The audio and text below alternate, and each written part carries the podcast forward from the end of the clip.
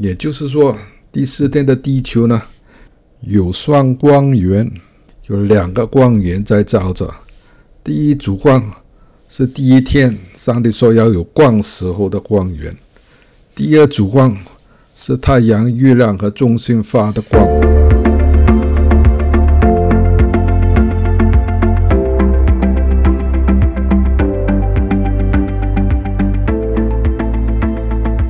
大家好，今天我们在读创世纪第一章第一节。起初，神创造天地，地是空虚混沌，圆面黑暗，神的灵运行在水面上。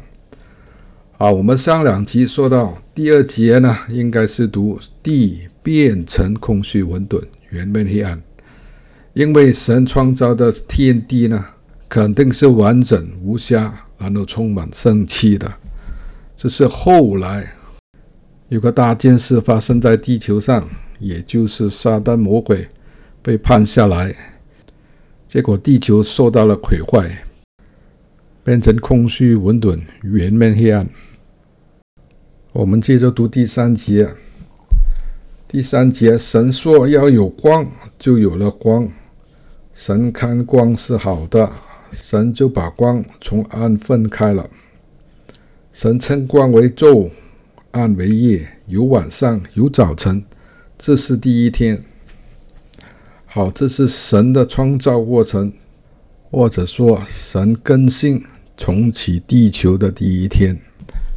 那第一天呢，是先有了光，光是带头的，光就是生命的开始。有了光，地球也有热液，这时候时间就开始计算了。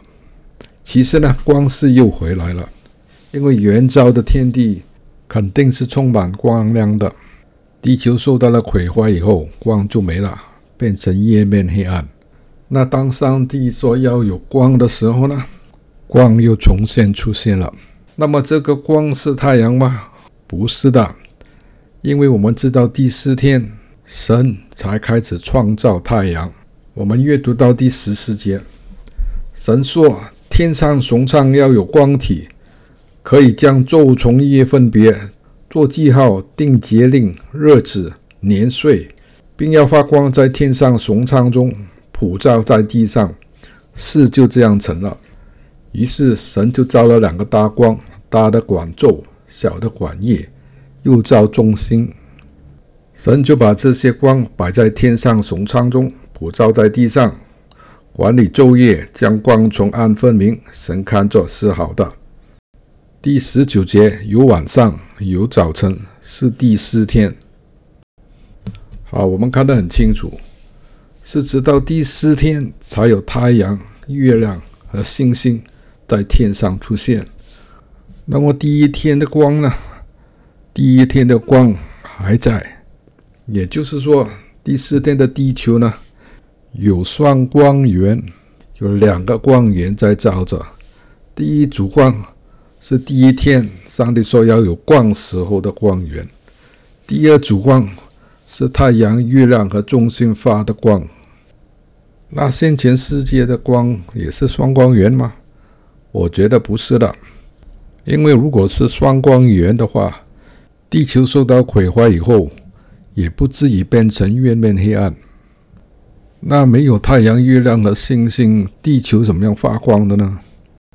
其实呢，地球本身不会发光。地球当时有两个光源，第一个光源是物体世界的光源，也就是太阳光、月光或者星星发的光。那第二个光源呢，是穿插物体世界的灵光。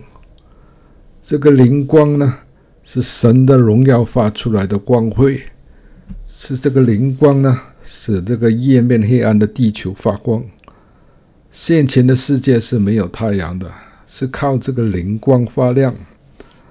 那当灵光离开地球以后，地球就变成渊面黑暗、空虚混沌。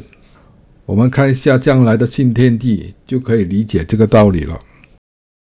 我们读一下《启示录》第二十一章第二十三节，说到新耶路撒冷城城内不用日月光照，应有神的荣耀光照，又有羔羊为城的光。然后启示录第二十二章第三节到第五节，以后再也没有诅咒，神和羔羊的宝座倒要在城里，他的仆人都要侍候他，也要见他的面，他的名字必写在他们的额上。那里不再有黑夜，他们也不用烛，用日光，因为主神光照他们，他们要做王，直到永永远远。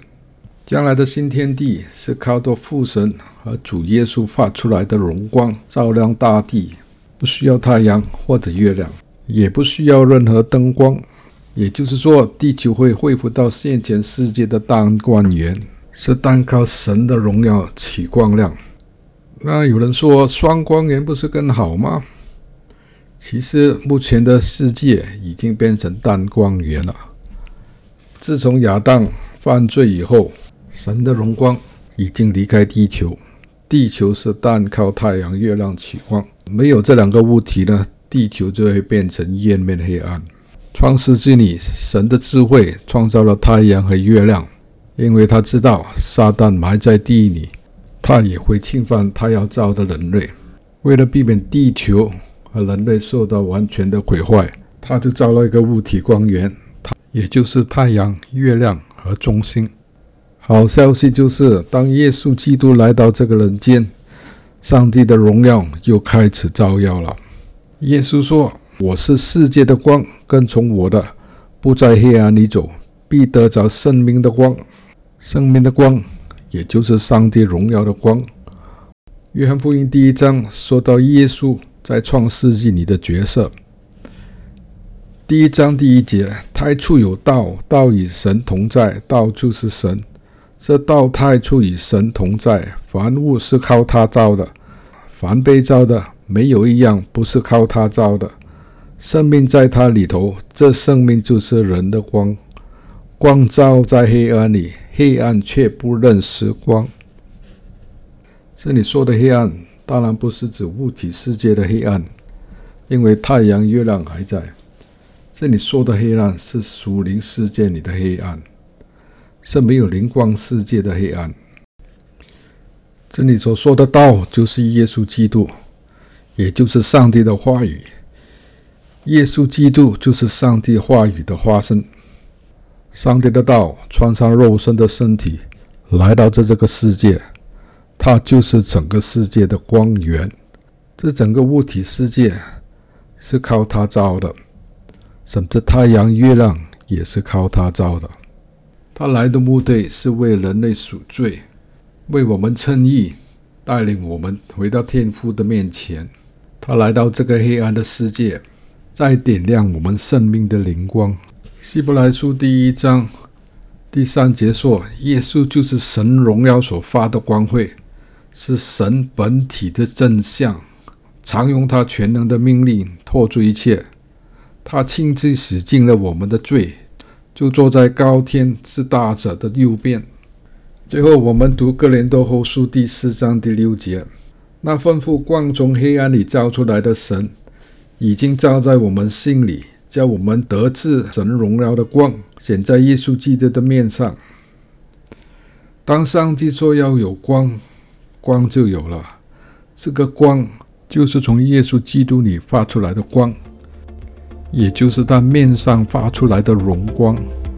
这一个人的光点亮了整个世界，照亮了所有人的心灵。谢谢大家收听。下回再见。